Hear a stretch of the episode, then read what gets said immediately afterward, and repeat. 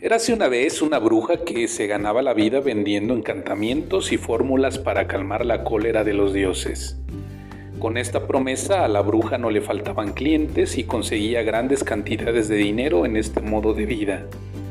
Pero un día fue acusada de ir contra las leyes y la llevaron ante los jueces supremos del país. Así, tras un juicio muy corto, la culparon y la hicieron condenar a muerte. Viéndola así de la sala del juicio, uno de las personas presentes le dijo, Bruja, tú que decías poder desviar la cólera de los dioses, ¿cómo no has podido persuadir a los hombres?